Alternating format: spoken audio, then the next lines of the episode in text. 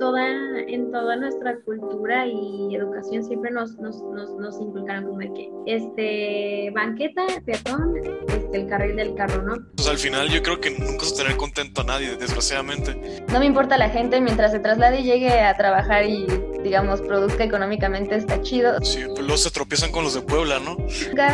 se ha este, priorizado, o bueno, tal vez sí antes, pero ahorita, ¿no? O sea, como priorizado esta parte humana. Es, es que lo que voy es eso, ahí está la escala humana, o sea, las personas no piensan a esta escala aérea, o sea, jamás va a ser así. Yo sí pienso que los arquitectos también somos buenos pensadores. Hola, ¿cómo están? Estamos muy contentos de tener otro episodio aquí en De Plano Podcast.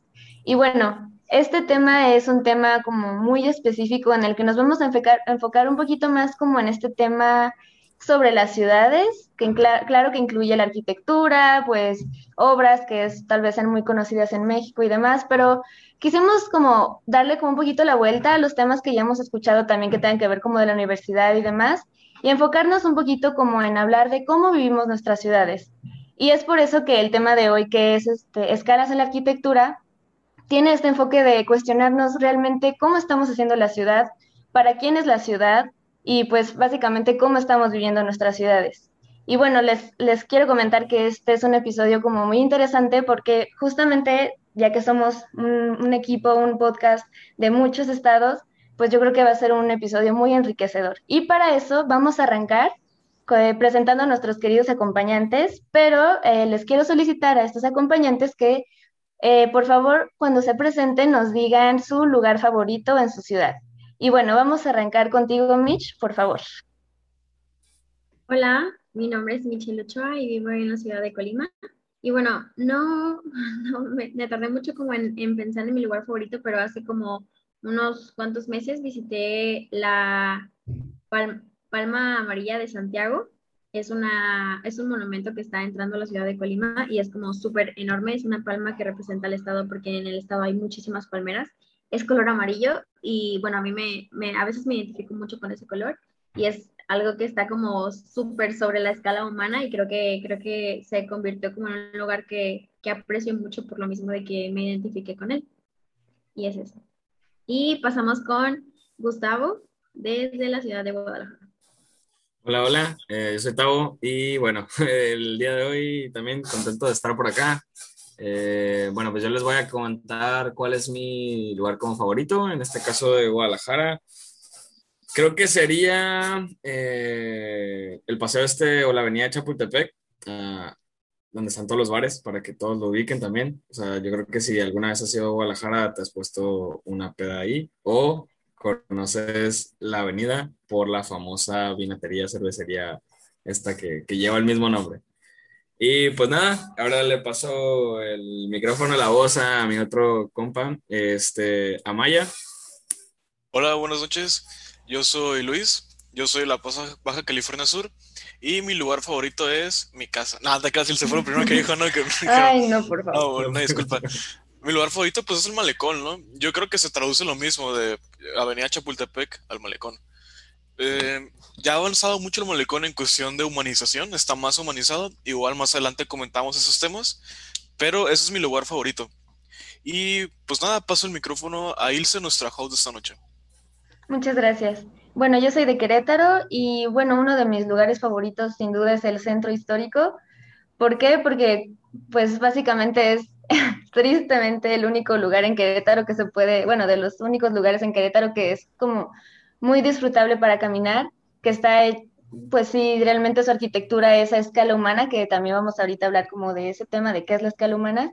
Y pues sí, básicamente ahí me la paso mis tardes porque soy muy feliz en ese espacio. Pero bueno, vamos a arrancar con este tema, eh, haciéndonos esta, este cuestionamiento de cómo que escala humana, ¿Qué, qué ¿Qué quiere decir que diseñemos o se planifique a escala humana? Cuando ustedes escuchan esto, ¿qué es lo primero que piensan? Yo creo que en las personas, o sea, justo quienes viven, quienes viven en nuestra ciudad, por hablarlo más popular, ¿no? O sea, sin irnos a los tecnicismos de la arquitectura, yo creo que las personas que habitan nuestra ciudad. Sí, totalmente, es, es el usuario. Y usuario entiéndase por todo tipo de de, ahora sí que de, personas, todo, todo es un, es de manera universal. Y yo creo que sí, es, efectivamente se refiere a eso el usuario. Y que siento que es como algo muy erróneo que esté, que haya medidas promedio o medidas específicas para el usuario, porque siento que el usuario es, es eh, no, no, no necesariamente es un humano o un, un, hombre promedio, sino que puede ser un niño, un bebé, un anciano, una persona con sillas de ruedas, una persona muy alta, etcétera. Entonces siento que es como algo muy general y que, es, y que erróneamente se ha, ido, se ha ido al promedio, algo que es como muy concreto, siendo que hay muchísima variedad de, de usuarios y de, y de escalas. Justamente eso, ¿no? O sea, dijeron palabras claves de sobrehumanizar, sobre de que no todo va a ser igual, no se puede hablar de promedios cuando tú hablas de personas para ciudades para la gente o, o bueno, arquitectura para la gente, ¿no? Y bueno, este también podría decirse, o mi opinión es que este enfoque de escala humana, pues es como hacer arquitectura, hacer ciudad para que sensibilice a la gente, ¿no? Que cree experiencias cuando esté caminando por las calles, que pues puedan ver a la otra persona fácilmente y no de un edificio de, no sé, 380 pisos, que por ejemplo Ciudad de México y otros lugares, así que digas como, no, pues ya este amigo ya no lo veo, o sea, ya, ya no sé qué me está diciendo, qué me está gritando, ¿no? Y pues es como eh, pues sí, ¿no? Como esta idea de que el humano es el que es el punto de partida para el diseño, ¿no? O sea, por eso es como esta escala humana y desde ahí se parte, ¿no? Pero bueno, ahora sí vamos a entrar a lo bueno. ¿Ustedes creen que esto sí sucede en las ciudades que vivimos? Momento incómodo, ¿no? Sí, pensando, todos pensando, como que digo. Eh, bueno, no sé. Creo que yo en mi caso he tenido ahí como una combinación de dos, de dos ciudades, ¿no? Bueno, o sea, perdón por siempre presentarme como de Guadalajara, pero no quiero, o sea, como que a veces está la Maya y también estoy yo y también soy de La Paz. ¿Cómo y bueno, a lo que... cuando me Perdóname, perdóname, perdóname. No, a lo que voy es que yo he tenido como, como dos, dos, dos eh, perspectivas. Eh, esta en la que es La Paz, que es de donde nací, y que tenemos como una ciudad un poco eh, más, más pequeña, eh, con no una densidad como tan grande de población y con no tantos espacios eh, como públicos y como espacios abiertos.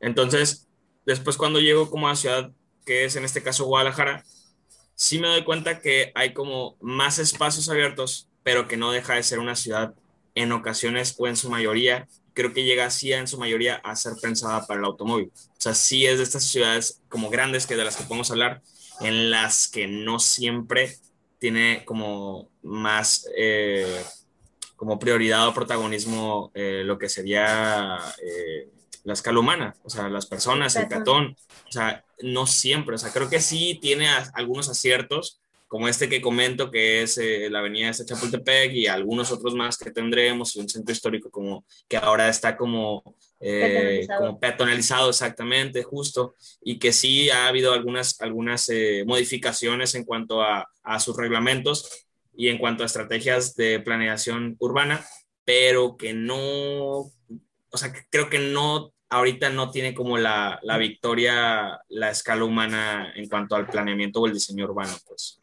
Que solamente se dan en algunos, en algunos lados, ¿no? O sea, no en todas partes en la ciudad.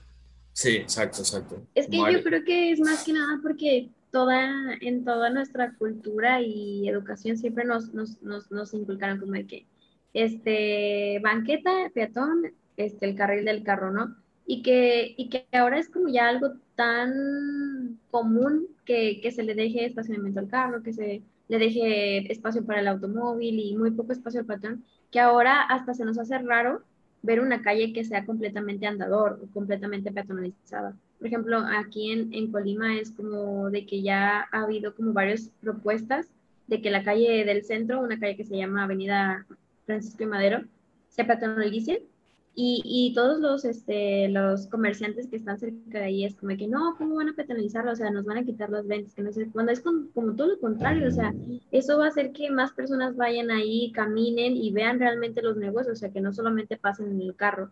O sea, es como, es como algo muy contrastante que las personas tienen miedo a perder como esta, este acercamiento de que el carro pase, pero es, es todo lo contrario, o sea, siento, siento que, que todavía no están como tan acostumbrados o tan, o sí, sí que no, no tienen noción como del cambio que puede crear esto que, que se peatonalice una, una calle. Creo que lo hicieron en, en Ciudad de México y que funcionó súper bien. Entonces es como un ejemplo muy claro de que realmente eso funciona y que puede, puede, puede emplearse. Pero pues hay personas que pues no, o sea que aún siguen como que la, con la noción de que si pasa un carro es que va a haber personas por ahí o algo así. Es que yo creo que al final ninguna, o sea, siempre va a haber las personas que se quejen, ¿no? Que digan, no, pues que no me conviene y eso. O sea, al final yo creo que nunca vas a tener contento a nadie, desgraciadamente. Pero ahora sí que siempre, lo, según mi perspectiva, lo ideal es darte, darle la prioridad pues al peatón, al usuario. Que así como dijo Micho, estoy de acuerdo. Ya tal vez ya no te va en el carro, pero pues según mi lógica te, te ven más en, a pie, o sea, hay más flujo de personas y más personas te compran, pero muchas personas no lo ven así.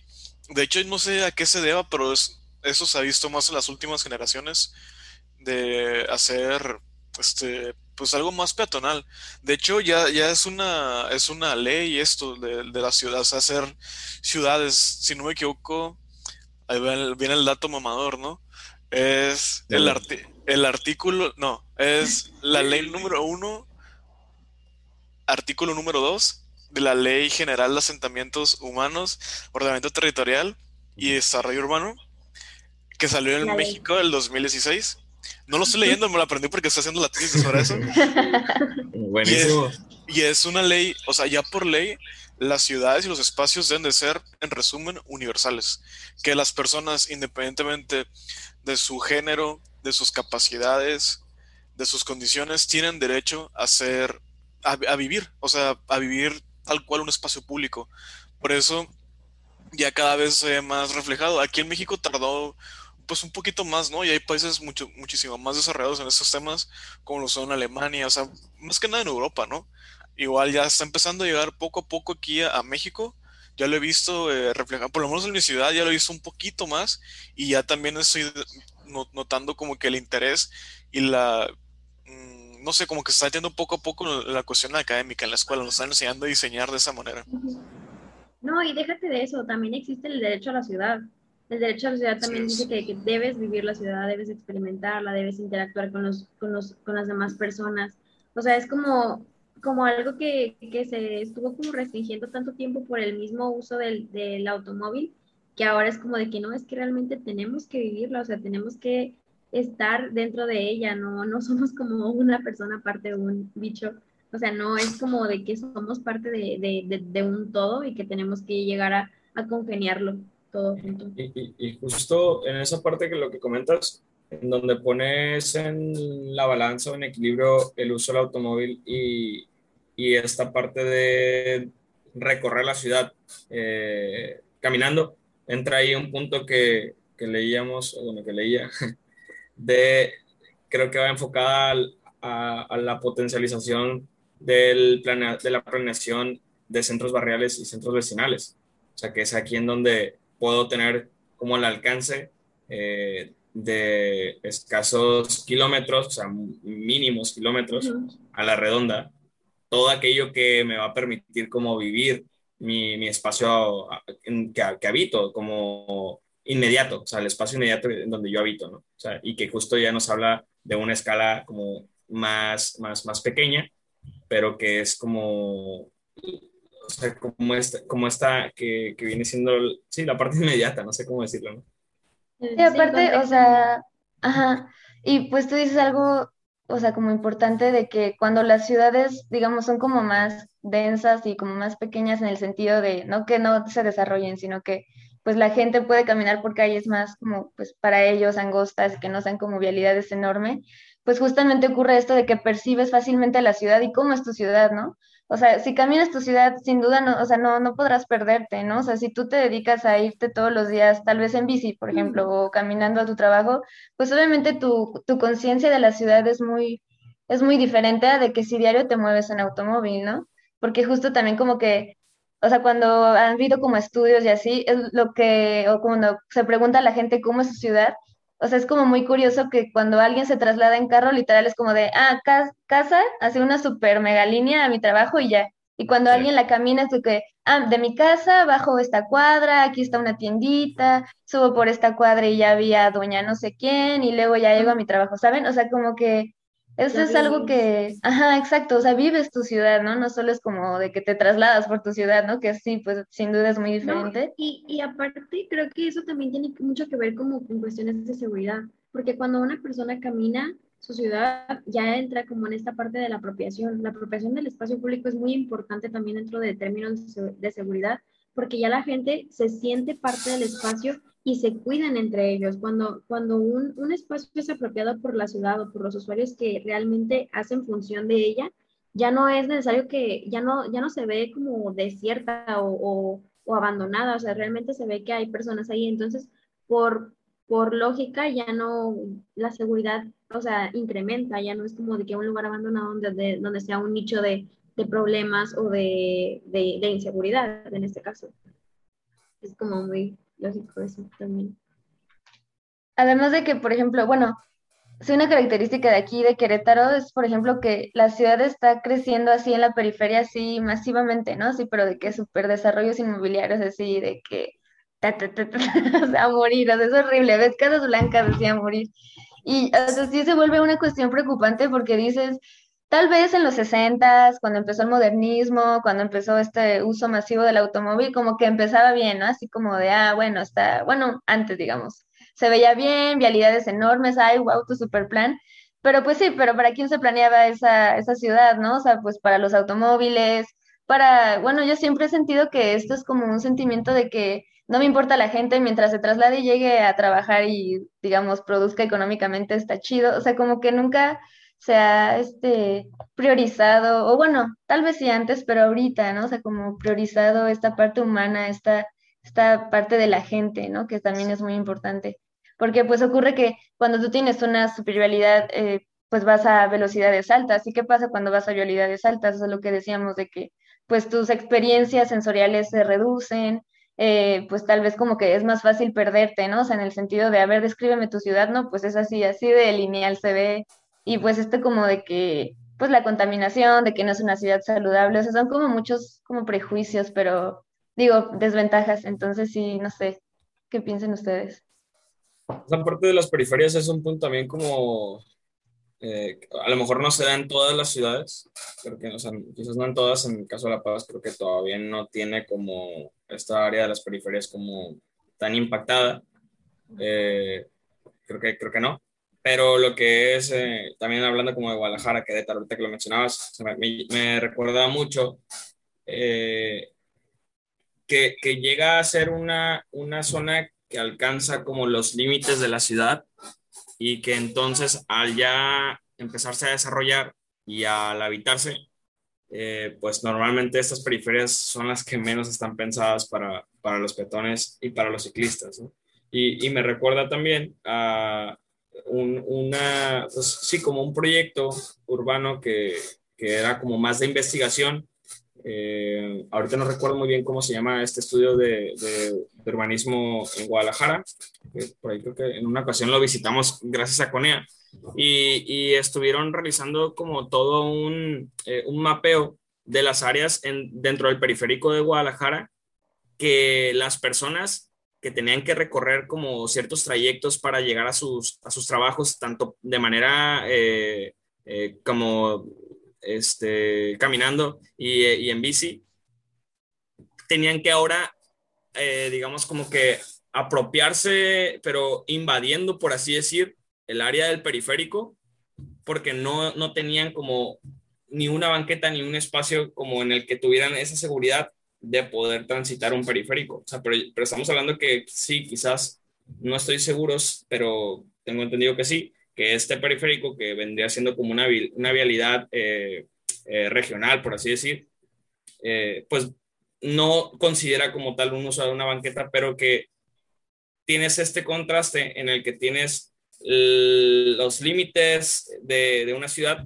pero que también tienes un espacio como muy denso eh, de habitantes y que es imposible que sigas concibiendo vialidades eh, sin tomar en cuenta ahora como estos nuevos, eh, estas nuevas realidades en cuanto a, a, los habitantes y en cuanto a esta conurbación que llega a haber entre las áreas, ¿no? O sea, que, es ahí también lo que sucede. Amaya, a mí me da curiosidad, o sea, mm, ¿dónde vives? O sea, no sé, que, o sea, yo la percibo como una ciudad como pequeña, pero no sé cómo... Sí, es una ciudad muy pequeña, pero fíjate, algo, curioso, que yo, por ejemplo, aquí La Paz, es una ciudad pues costera, la considero muy para el carro, o sea, la neta tienes que andar en mm. carro 100%, es muy complicado andar a pie, solamente en esas zonas que mencioné, pues el malecón y el cierta parte del centro es peatonal, de ahí en fuera, pues no. Y también creo que se debe mucho al, clima, porque aquí, por ejemplo, el, el clima pues es muy caluroso. O sea, hace mucho calor y pues la neta me vas a elegir entre andar caminando o estar en el carro en el aire, pues me voy pues caminando. ¿no? Ah, que no, pues me voy en el carro, o sea, obviamente, la neta. Y también, mm, no sé, es parte de cultura. Igual ahorita también me gustaría que contaran cada quien su experiencia, porque por ejemplo aquí la cultura, y eso lo vimos en un estudio que estamos haciendo para la escuela, que el paseño, se le hace el gentilicio de aquí, no está acostumbrado, por ejemplo, a pagar estacionamiento. Porque aquí en La Paz nadie paga estacionamientos. Los estacionamientos son, no hay parquímetros, tampoco los estacionamientos de las plazas son libres, a diferencia de las ciudades grandes.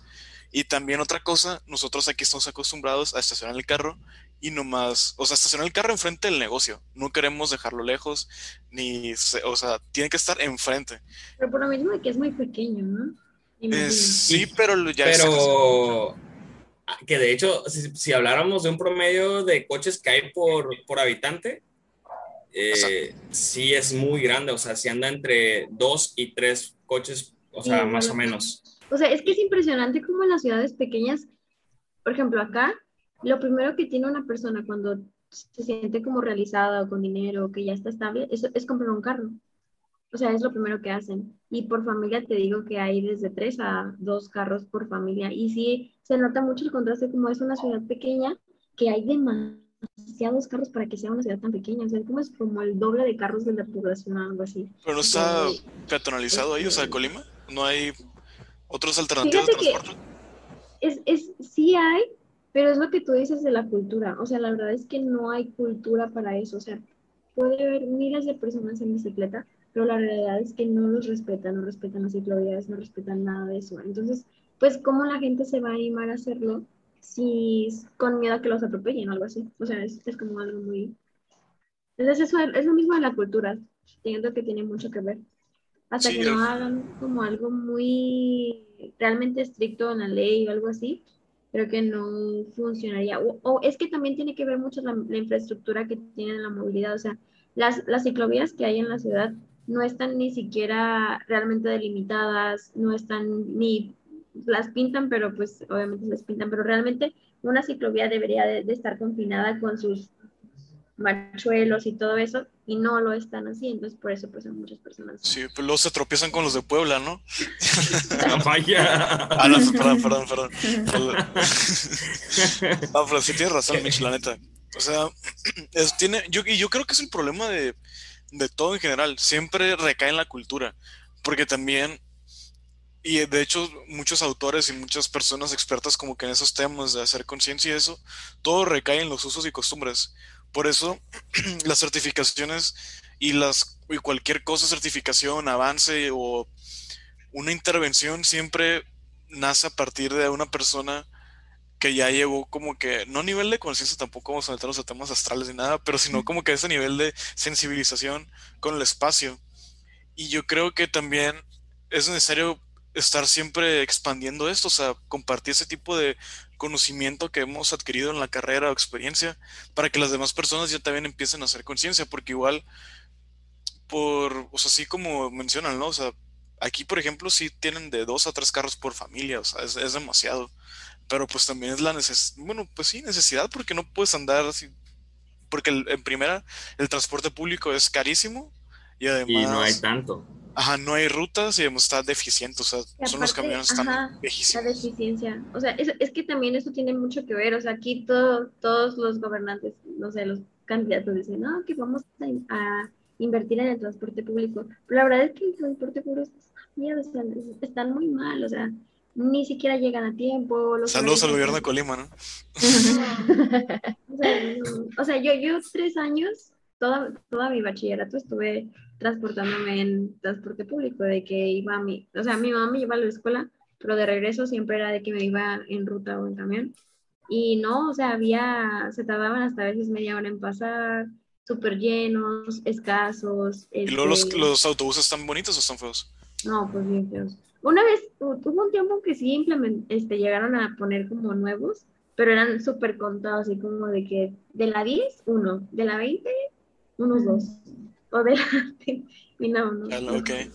Y de hecho no, está, no, es, no es tan caro, creo que ahora está como en 10 pesos o 9, y si tenías la credencial de estudiante, pues te sale el 50%.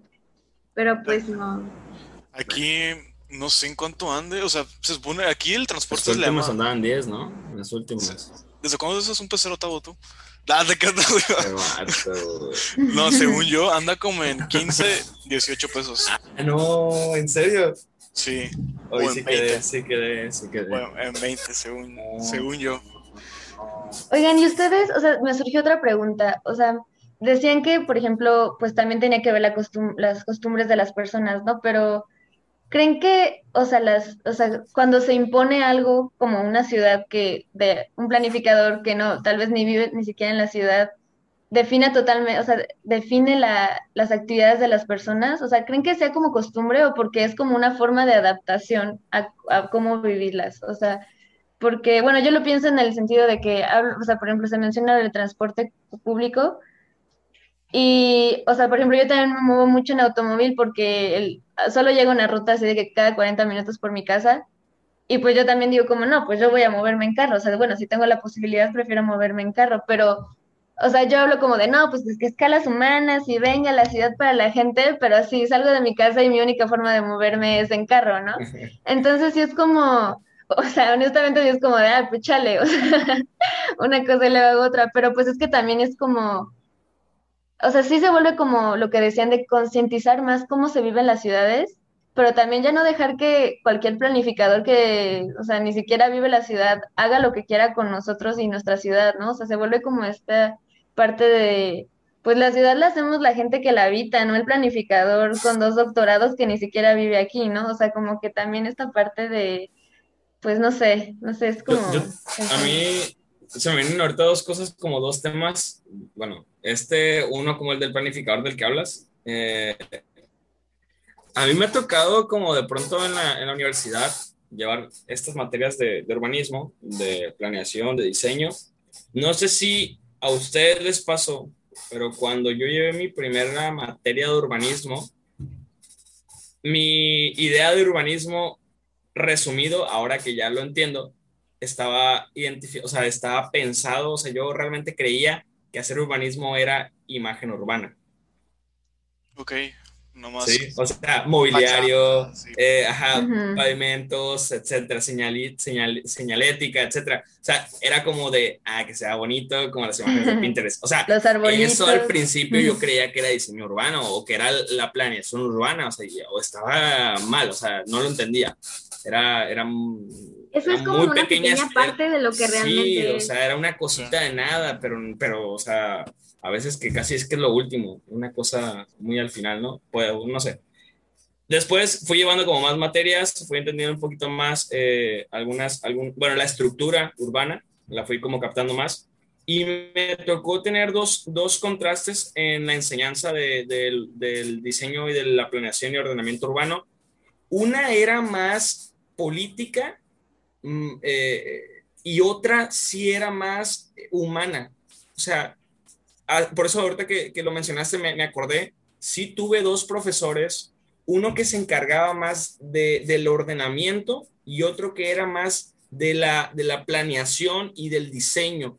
Entonces, este que era como más político, sí te hablaba más, eh, sí, te, sí te mencionaba eh, una gestión como, pues, sí política, eh, un poco social, pero no era nada humana. O sea, no había una sensibilidad de, de, las personas, o sea, de esta parte en la que te puede llevar hasta a tener como encuestas, acercamientos con población, eh, conocer los espacios, eh, a los barrios, a los vecindarios, toda esta parte en la, que hasta vas y puede ser como un diagnóstico más tangible, era, era nulo, esa parte era nula. Y, como ajena, ¿no? Sí, o sea, de pronto a, veces hasta sentía que estábamos armando como una agenda... Eh, 2030, no, sé, no, no, 2030, pero sí hablaba mucho como de estrategias políticas y proyectos. Hablaba mucho de eso proyectos, estrategias y políticas. O sea, era mucho de eso. Y el otro, el otro, la otra, la otra enseñanza sí estuvo como más humanizada, sí me gustó. De hecho, tuvimos la oportunidad de hacer como una propuesta que no se terminó por lo del COVID, que fue hace, un año. Estábamos haciendo el plan de desarrollo urbano de un centro de población en Jalisco. Entonces, este maestro gestionó que fuéramos a primera obras públicas de, de este centro de población, de este municipio. Nos acercamos y revisamos qué tan actualizado tenían su, eh, su plan de desarrollo urbano.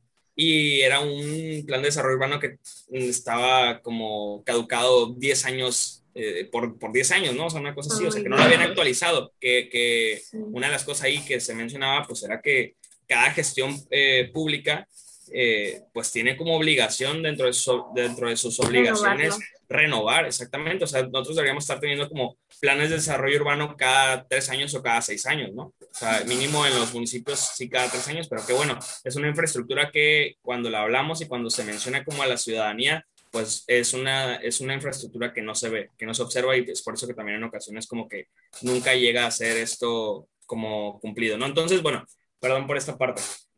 Tuvimos la oportunidad de sí tener como el acercamiento con, con, la, con el centro de población, con este municipio, de ir haciendo tal cual como, como si fuéramos eh, estos del censo del INEGI. El INEGI, sí, Así literal, de que nos dividimos como de 15 manzanas por persona y tenías que ir revisando todo, usos, exactamente, pavimentos, el tipo de vivienda que existía, este, toda esta parte también de la densidad, vialidades. Estuvo muy divertido, la verdad es que fue muy interesante porque sí fue un taller en el que tuvimos primero como este antecedente de lo que ellos hasta ese momento tenían de plan de desarrollo urbano y después lo que fuimos a, diagnosticar y después la, de la propuesta de y, que, y que mm, lo que nos hizo falta fue ir a presentar el, plan de desarrollo para que fuera de pronto también como consultado y que tuviéramos esta parte de la consulta pública y una participación ciudadana y que entonces ahí estuviéramos trabajando entre quienes proponíamos o quienes desarrollábamos y estábamos como que implementando un poquito algunas ideas y que también estuviera entonces participando la ciudadanía, ¿no? Que ahí es, es, la parte que se me hizo como muy interesante, muy bonita. No la pudimos terminar porque fue cuando se vino toda la pandemia y nos vinimos a las clases en línea. Nos hizo esa, esa parte, nos hizo falta, y después de haber hecho la, consulta pública, regresábamos otra vez como a, ejecutar un poco esas ideas entre lo que se estaba ya diagnosticando y lo que la gente nos, también nos solicitaba o, ellos creían que era necesario.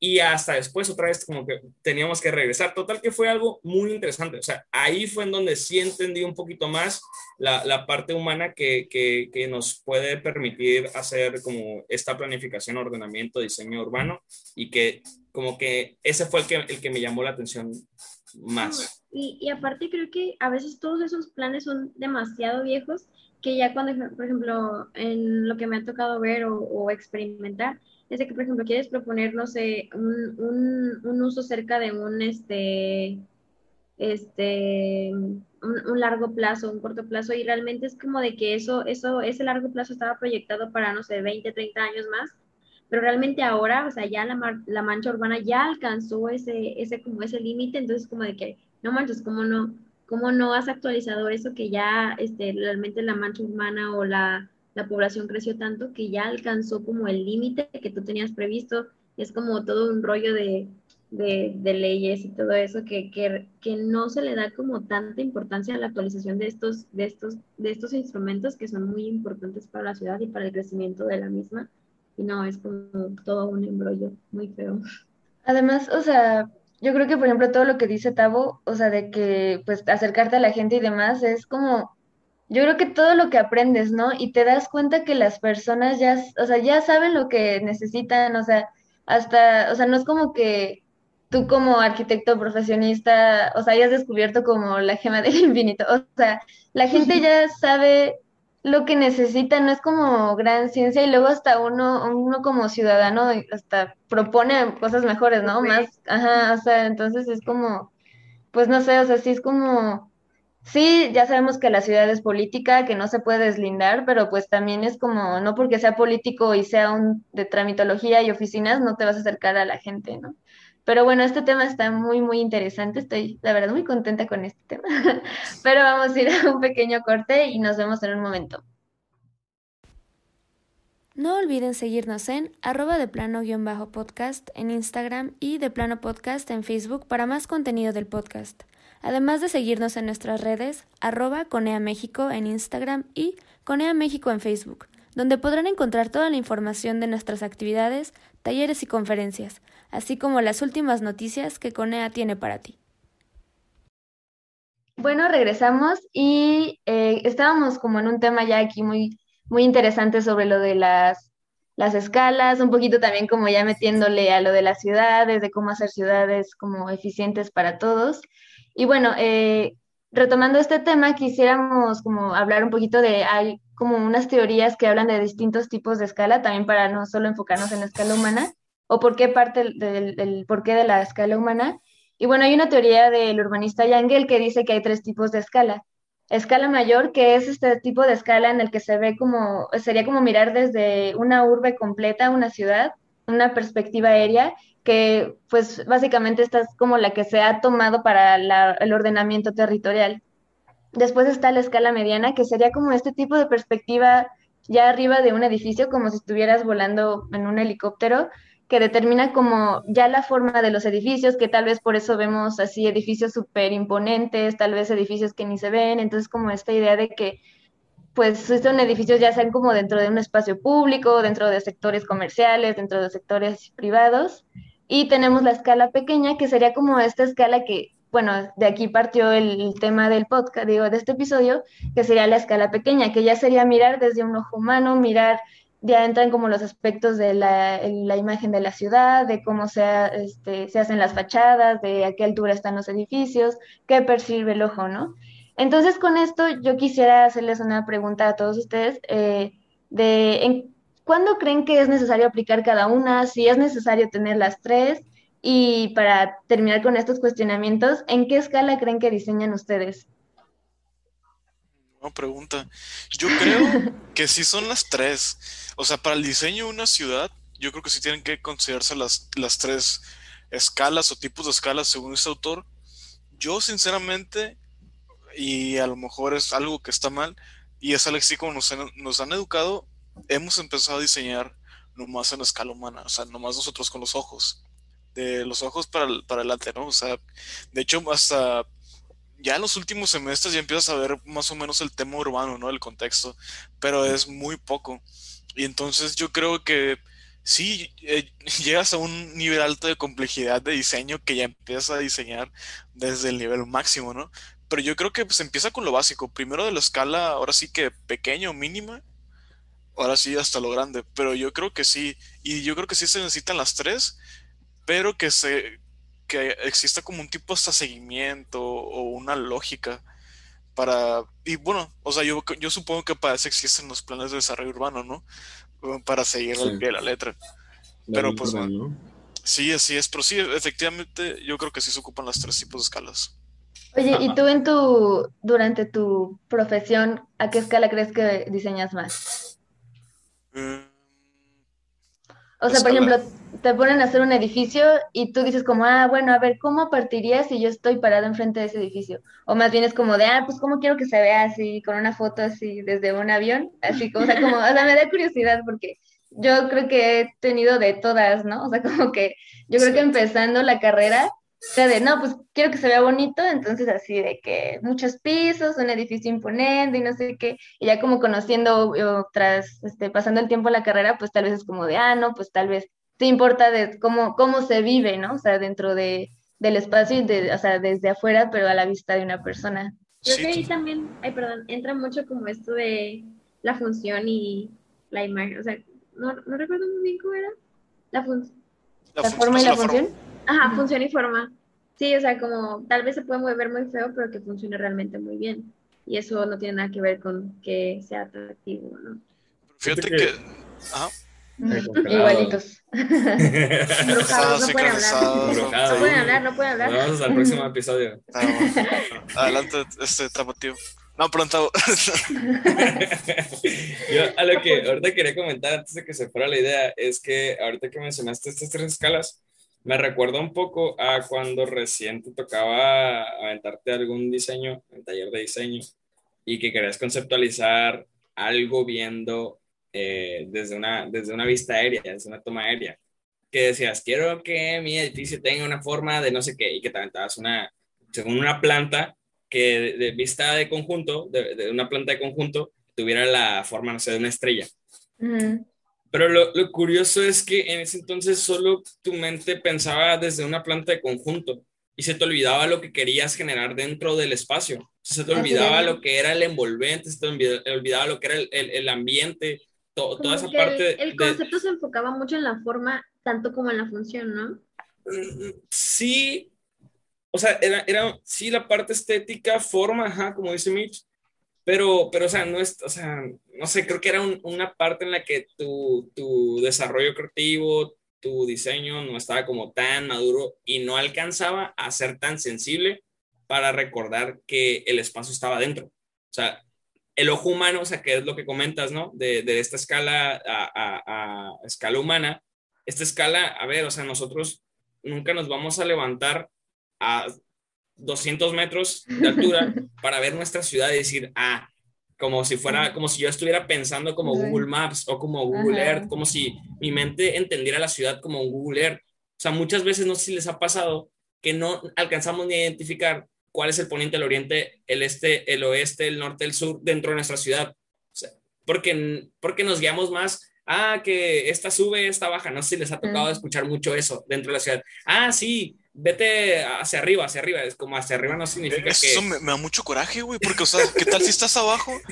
Para mí es abajo, pues, o sea, eso nunca he entendido, o sea, me, me Es cabrona, que, güey. es que a lo que voy es eso, ahí está la escala humana, o sea, las personas no piensan a esta escala aérea, o sea, Sí, jamás va a ser así. Y, y, y volvemos también a lo mismo, o sea, en, el ejemplo que tengo por sí de la ciudad de La Paz, la ciudad de La Paz yo podría decir que es una ciudad horizontal, no tenemos edificios.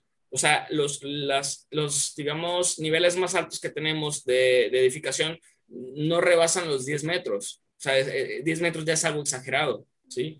Y entonces, creo yo o, o considero que siempre en nuestra ciudad la vista del ojo de la escala que, que vive la ciudad ha estado como a un promedio me, o sea, como que entre que sí la entiende y la alcanza a entender esta proporción que tiene entre la, la- la relación de, de Mm. humano y, y edificación, ¿sí? Una cosa así, o, de- o ciudad. Yo Pero- considero que ese es un plus, pero bueno, sigue adelante. Ajá. Sí, o sea, creo que aquí todavía estamos un poquito como conscientes en la parte humana, pero otras ciudades, o sea, es otra cosa muy distinta. Pues o sea, yo por eso, ahorita que tocaste esa pregunta en donde mencionaste que si cómo diseñamos, creo que juega des- desde dos lados, porque entra la, o sea, creo que por cuando proyectamos algo como, voy a decirlo así, individual, sin tomar en cuenta nuestra urbe, sí estamos proyectando como a escala aérea. O sea, porque se me está olvidando todo lo demás. Estoy yéndome a lo general de mi proyecto sin tomar en cuenta mi contexto. Sí estoy diseñando a manera como aérea, Aérea. pero la parte eh, humana, según yo, esta la aterrizo en el diseño. O, Es lo que o en decía, ¿no? los detalles. Sí, Adentro. es que generalmente siempre te ponen como de que vete de lo general a lo particular, cuando lo particular realmente es lo más importante y lo estamos dejando Sí. hasta el último.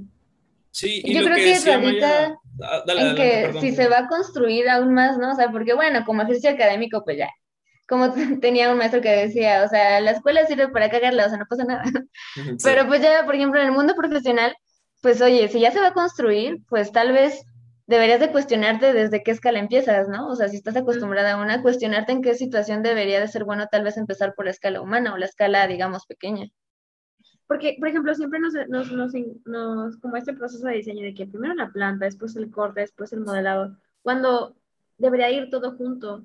O sea, no puedes, no puedes dibujar una planta sin antes ver cómo es el corte porque no sabes realmente cómo el espacio se va a ver uno arriba de otro, algo así. Siento que sí es como algo como... Por eso está el descarga ArchiCAD, ¿no? No, se no o sea, esa, analogía es muy buena porque creo que si, si tuviéramos también una relación al momento del proceso de diseño en el que tomáramos en cuenta el entorno eh, urbano, o sea, pero tomando en cuenta no lo básico de eh, pavimentos de imagen urbana y ya, sino más la estructura eh, que toma en cuenta em, al, ser humano o al ciudadano o al usuario, eh, que, nos habla también de este tejido social, o sea, esto sería como mucho más rico. Y también esa parte de, tocar al punto del tejido social nos ayuda también a encontrar otros usos de nuestro espacio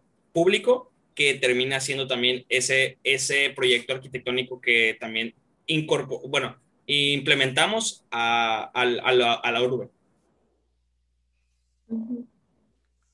Sí, de hecho, bueno, no sé si me vaya mucho del tema, pero tiene mucho que ver también, o sea, yo también tengo como una, otro autor que se llama Francisco, Francesco Tonucci, bueno, así le dicen Tonucci, y habla sobre la ciudad de los niños, o sea, eso también tiene como él, él se enfoca principalmente en de que si, si cumplimos o si, o, si, satisfacemos las necesidades del, del, del, ente más vulnerable, estaríamos cubriendo todas las demás. Entonces esto quiere decir que tendremos una ciudad más segura, como más apta, más accesible, más todo, ¿no? Porque si estamos cubriendo al, al más pequeño, pues obviamente cubres a los niños, a los adultos, a los ancianos, a los jóvenes, etcétera. Entonces también, también es como ver cómo, englobar todas estas, todas estas ideas para que funcione toda una ciudad y que no solamente te estés eh, enfocando en una persona promedio de uno, un 80, este, grande, hombre, así, porque es, es lo que realmente todos este, pensamos, el modulor es, es, es un hombre que está así, pero no hay, no hay personas que son así. Hay unos pequeños y otros. O sea, es un, un, pinche alien, ¿no? Para que se de forma con O sea, el modulor está bien mamado, o sea, ¿creen que le va a pasar algo a la ciudad? sí, exacto. o sea, por ejemplo, los, los libros, ¿no? O sea, el de, pues, ¿cómo se llama? El Newford, pues es raza de Europa alta y la madre, ¿no? Y pues yo creo que... Todos enanos. Sí. Tienen que salir de Javier Fonseca. Tienen que salir de las medias de una casa. Ah, cierto, es el Javier Fonseca. Más mexa, más mexa. Y, y realmente nunca, bueno, nunca me había puesto a pensar que, que Colima, o sea, sí, también... Acá no es tan difícil identificar como hace rato mencionabas del norte y el sur, porque en toda la ciudad de Colima se ve el volcán, entonces si, ves el volcán es que para allá es el norte. Es algo que es eh, igual es una ciudad que no tiene muchos edificios. Es trampa, es trampa en la ciudad. Sí, nosotros también lo tenemos, Amaya. Nosotros tenemos el, el, el, mar. Ajá, y eso es el sur, ¿no? No, es el este. Ah, bueno, no lo sabía. Pero, bueno. Sí. No, mentira, no. No, no, no, es el oeste, me equivoqué. bueno, total, el, el lado que sea. Pero este, es, es, por lo mismo, o sea, es una ciudad como muy pequeña que no hay tantos edificios. El edificio, o sea, el reglamento te permite a lo máximo cuatro niveles. Sí hay edificios más, más grandes, pero pues hicieron una chanchulla con el COS y el CUS. O sea, pero los edificios son más ¿Existe eso? ¿Qué es el chanchulla? ¿A poco pasa? Según yo todo, todo, es legal, pero bueno. después es otro tema. Pero Según yo ya no va a haber nada de, de corrupción. Eh, adelante, Mitch. eso, pero sería que, pues sí, es una ciudad como todavía con mucho que urbanizar, entonces aún puedes como de que apreciar el volcán y dices, ah, mira, allá es el norte. Entonces es como un punto de referencia para todos, o sea, vives la ciudad, ves el volcán, Además, yo les recomiendo visitar Colima, la verdad. Es, haciendo, haciendo comercial de una vez. Visitcolima.com. Sí, Visit Colima. Te caigo la próxima semana y para allá nos vemos. Está haciendo su trabajo, que la gente visite y todo. Pero, pues sí, o sea, por ejemplo, este tema de la escala de los niños, ¿no? O sea, sí hablar de escala humana, pero si, si sacas, por ejemplo, este, esta teoría de este autor, pues la escala humana en general se queda corta, porque es entonces escala humana para el mexicano, ¿no? Porque no estamos hablando de Europa. Ajá, aunque suene como chistoso, pero pues sí, ¿no? O sea, también no puedes generalizar así como, como se hace, pues tristemente. Y pues esto de los, para no decirlo, y este, y pues sí, también como esta onda de los niños, fíjate que no, o sea, como que yo no lo había concientizado hasta que lo platicaste, ¿no? O sea, como que sí lo escuchas, pero pues sí, estamos hablando de esto, pues sí, justamente si una ciudad, si un niño puede regresar, o sea, bueno, caminar por una banqueta a salvo, ya estás garantizando la seguridad de todos, eso sí. Todos, Yo creo muy cierto. Sí, y pues ahí no sé, Fíjense, yo tengo esa duda, a lo mejor ya estoy hablando desde mi ignorancia, pero ¿cuáles serían los elementos esenciales para que en este caso la escala de un niño pueda caminar tranquilamente? O sea, ¿qué se requiere? ¿Qué técnicas de diseño? O no sé, o sea, es lo que me cuestiono, porque, o qué elementos necesita. O sea, sabemos que lo básico, ¿no? Primero que tener pues banquetas libres, un poquito más amplias y eso, pero es lo que también yo no sé, porque se hablan mucho las teorías, pero no sé, al momento de la práctica ya no sé cómo, cómo, se, cómo se ejecutaría.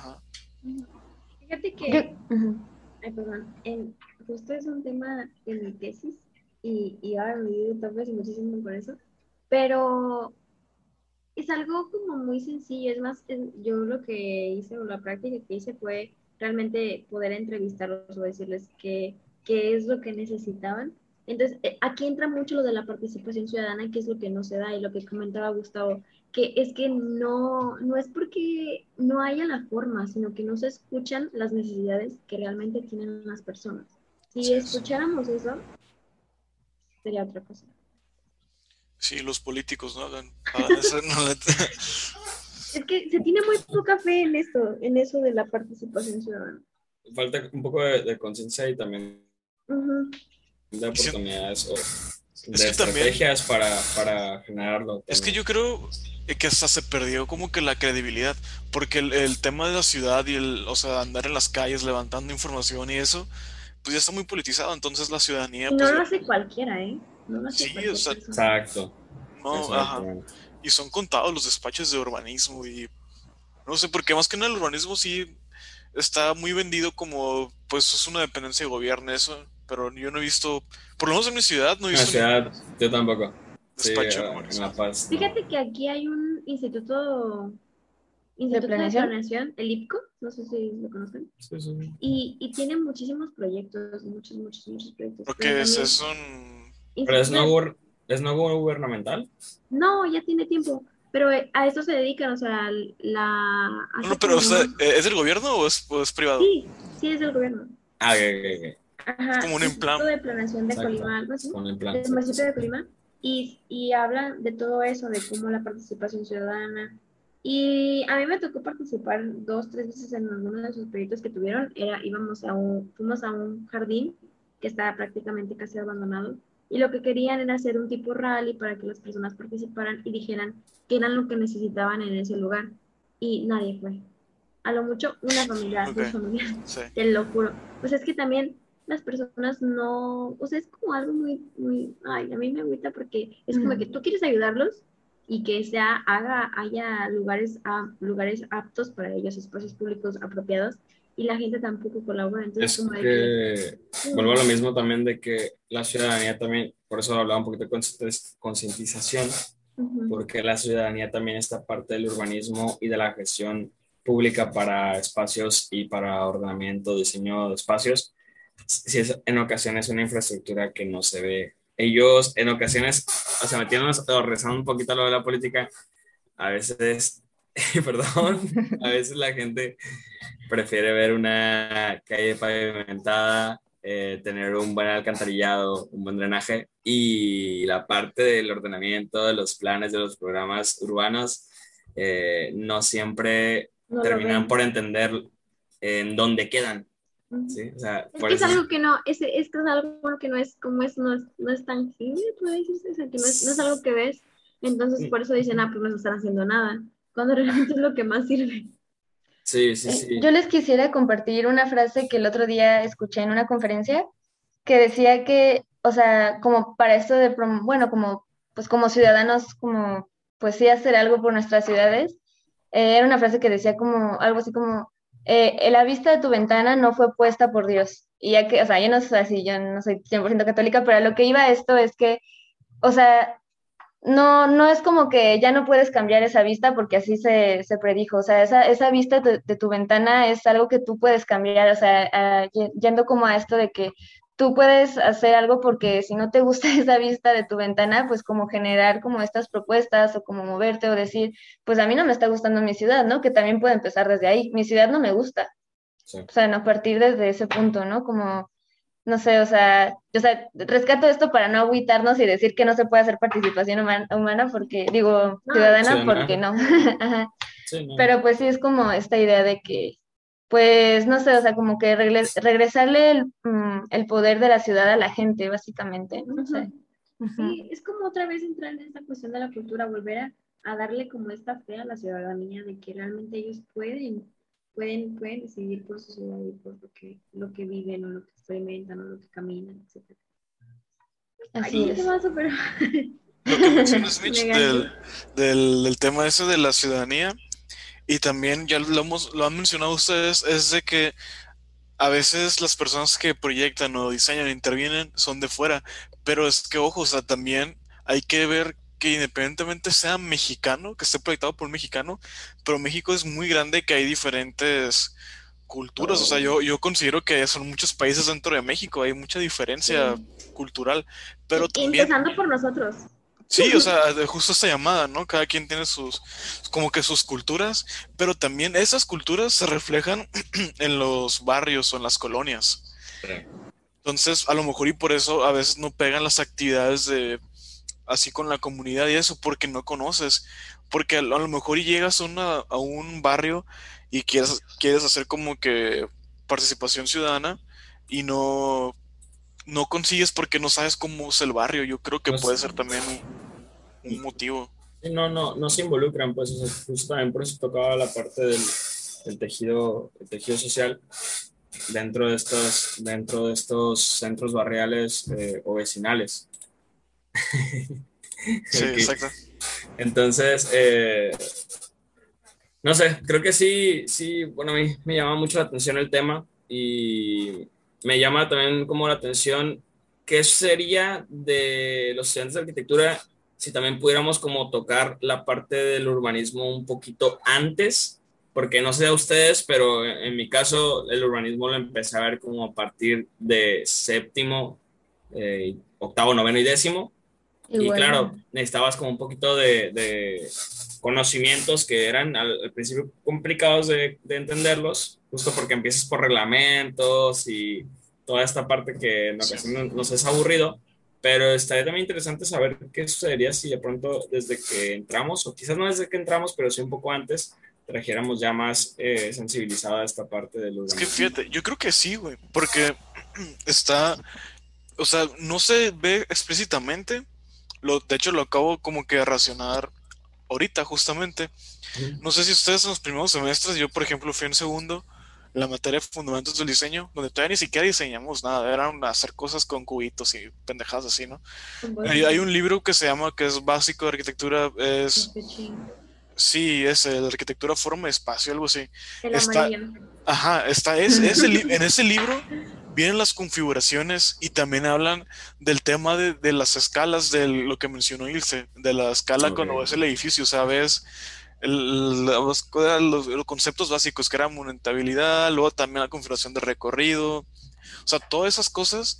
Equilibrio, simetría. Sí, todo eso, también configuración, todo eso, yo lo veo reflejado en el urbanismo, pero cuando estás en esa etapa, realmente no lo ves reflejado, o sea, no sabes que todo eso está aplicado en tu ciudad porque ves todo de manera conceptual, creo yo.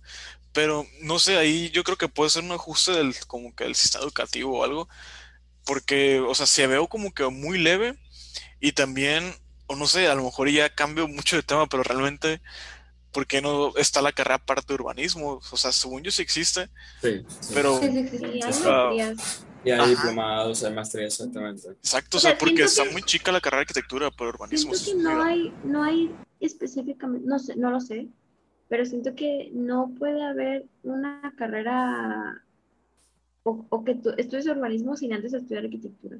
Porque siento que, que, tiene que ver como ese proceso de una y luego la otra, ¿no?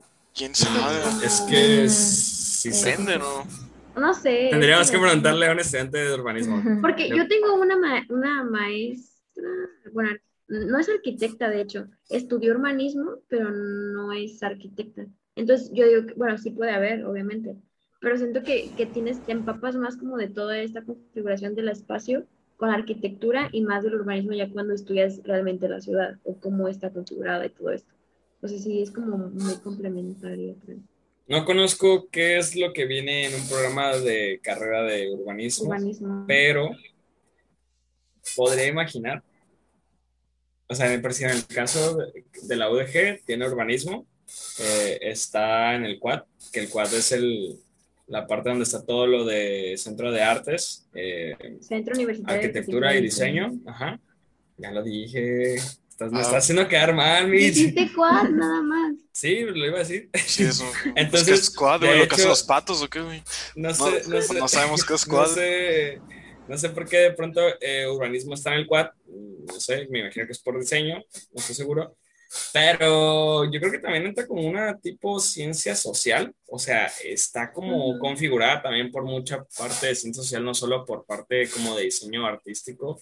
Eh, entonces, eh, yo creo que sería de investigar qué es lo que hay en la carrera de urbanismo, pero no creo que tenga que ver solamente con diseño. O sea, yo creo que la parte de diseño sería solo una pequeña escala, pero hay mucho, mucho, mucho que entender del urbanismo en cuanto a lo social, que es lo que no tenemos en arquitectura. O sea, justo no tenemos la parte social. Vemos el urbanismo más por eso de la imagen urbana y nos cuesta un poco más trabajo entender la parte de planeamiento eh, urbano, justo porque no tenemos la parte social. Espera, y, y, sabes qué, o sea, aquí va a hacer promoción con él, pero yo realmente, o sea, a mí me gustaba mucho, siempre, siempre que hice exámenes como para quedar en alguna carrera, me salía que yo era como de la parte social.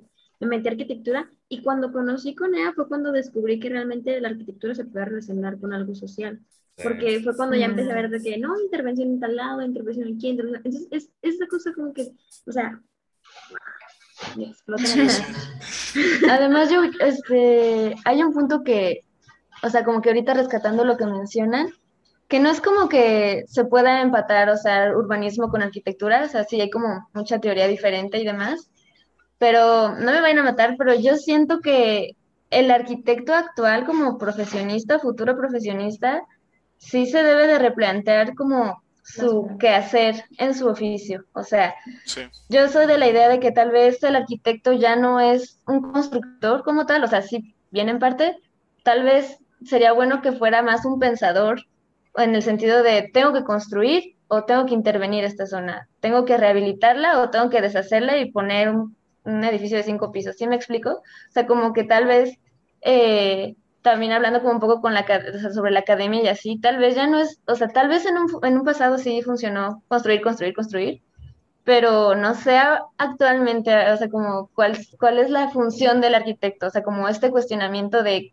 qué, qué, cuál es el que hacer, ¿no? Como he dicho, o sea, como que, y parte de esto de que tal vez deberíamos de ser un poquito más empáticos o como el enfoque de tal vez ya actualmente debería ser un poquito más social, ¿no? O más como no sé, de ordenamiento, o sea, ya, ya hay mucho, ahora hay que ponerle orden, no sé, ¿cómo ven ustedes?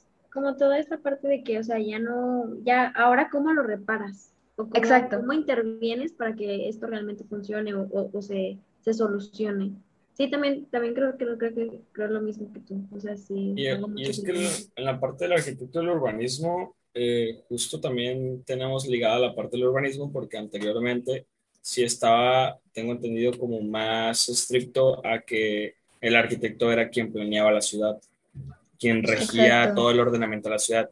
Ahora ya no está tan estricto esto, ya no es como tan requisito que forzosamente sea solo un arquitecto, ahora hay eh, más personas que intervienen en el ordenamiento de la ciudad y en la estructura urbana. Y creo que también ahí es la parte que todavía seguimos ligada, pues pero sí está siendo como ya seccionada o segmentada un poco de arquitectura y urbanismo y sí se podrían entender un poco por separado, pero creo que siguen estando también un poco ahí. Yo creo, güey, que, o sea, perdón, güey, que, o sea, mencionas que antes era el arquitecto, ¿no? El arquitecto urbanista, ¿no? Que a lo típico, que de hecho es la especialidad de mi carrera, ¿no?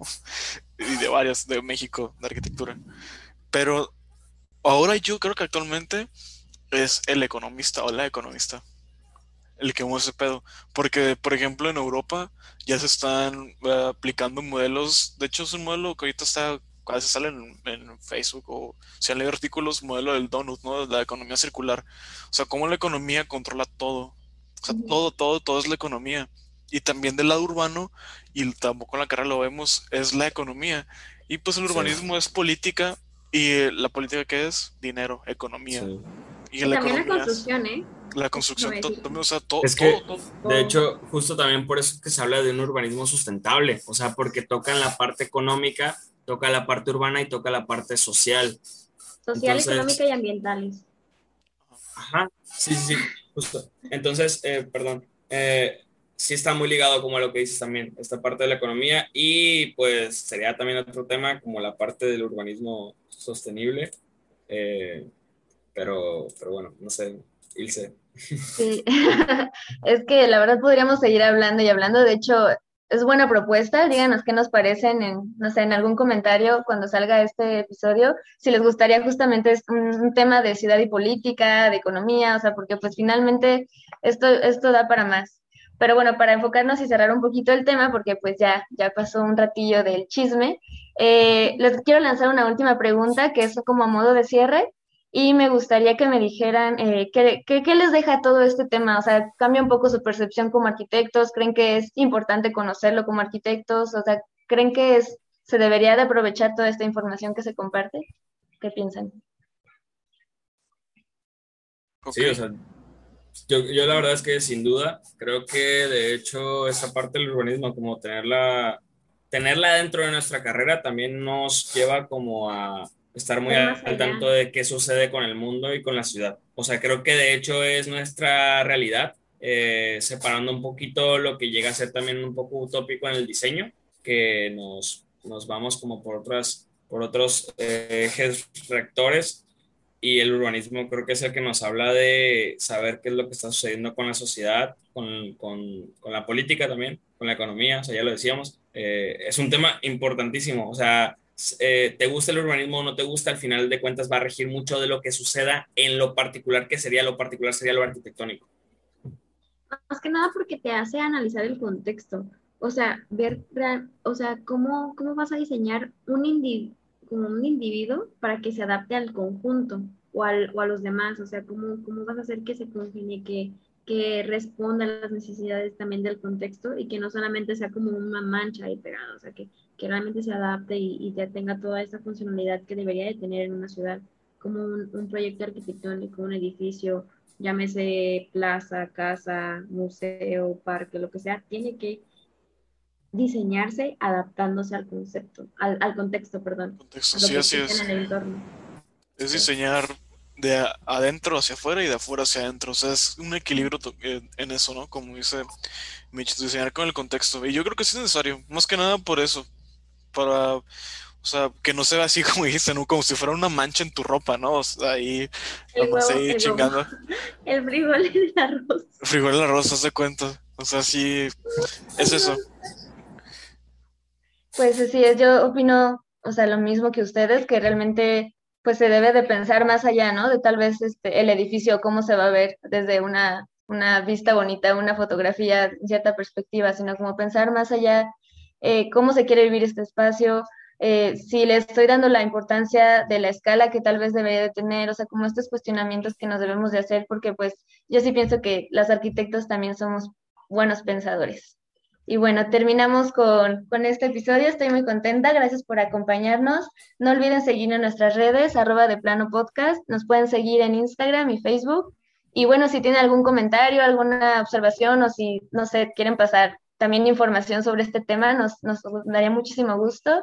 Y bueno, nos vemos en el próximo episodio. Adiós. Bye. Bye, nos vemos.